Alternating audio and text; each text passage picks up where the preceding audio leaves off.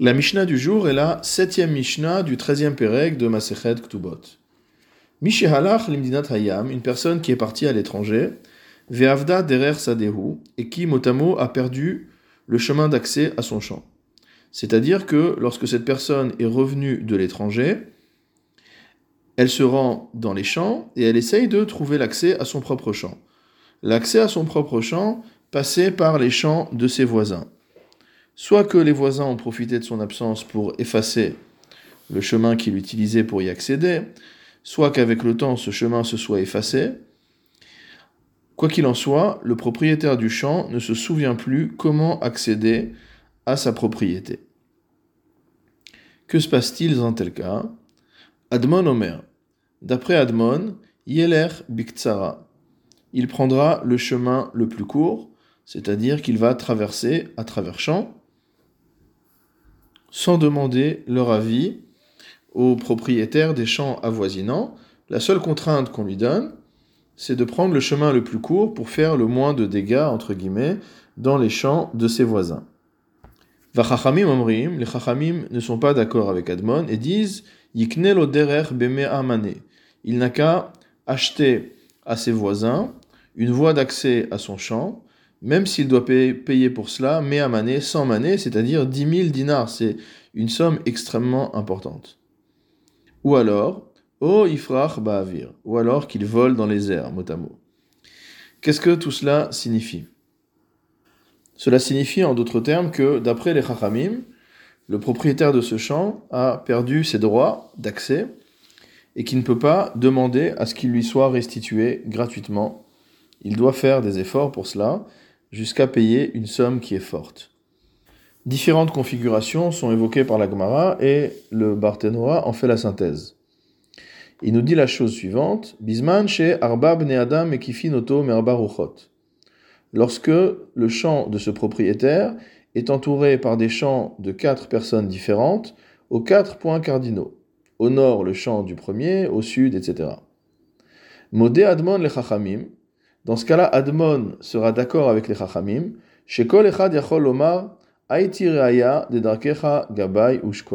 Chacun peut dire au propriétaire du champ, eh ben, prouve-moi que c'est par mon champ à moi que passe ton chemin. Comme il ne peut pas le prouver, il doit être prêt à payer. Si en revanche, le champ de cette personne-là est entouré des quatre côtés par des champs appartenant à un seul propriétaire.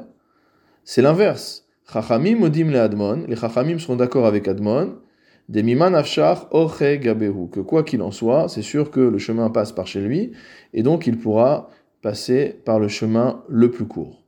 Il n'y a pas de preuve à apporter au-delà de ça.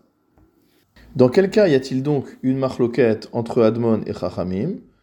Dans le cas où au début, le champ de notre propriétaire qui est parti à l'étranger était entouré par quatre champs appartenant à quatre personnes différentes. Et donc le chemin d'accès au champ du propriétaire passait par l'un de ces champs. Pendant que le propriétaire était à l'étranger, l'un des quatre propriétaires a acheté les champs des autres. Et donc maintenant, voici que notre propriétaire est entouré par quatre champs appartenant à la même personne. Mais il ne sait plus par où il faut passer pour accéder à son champ.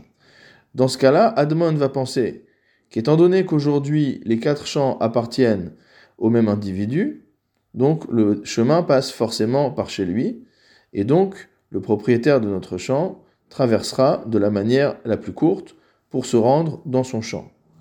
Les Chachamim vont continuer à dire que dans ce cas-là, soit il doit accepter d'acheter un chemin pour accéder à son champ, soit il doit ifrach ba'avir, il doit voler en l'air. Il n'y a pas d'hélicoptère à l'époque, donc ça veut dire que euh, il peut entre guillemets euh, rentrer chez lui s'il n'est pas prêt à payer.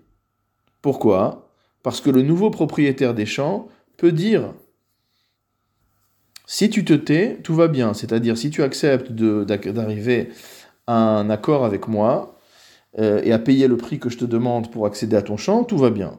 Maintenant, si tu refuses de te taire, si tu fais un scandale pour que je te donne un accès gratuit à ton champ, alors ce que je vais faire, c'est que je vais restituer les actes de vente aux personnes dont j'ai acheté les champs. Et à ce moment-là, tu seras coincé, puisque tu voudras attaquer chacun d'entre eux en justice pour obtenir un, droit de passage dans ton champ, mais chacun te repoussera en disant il n'y a aucune preuve que c'est par mon champ que passer le chemin. Et donc, dans ce cas-là, les Chachamim pensent que le propriétaire est obligé de payer le prix qu'on lui demande pour accéder à son champ.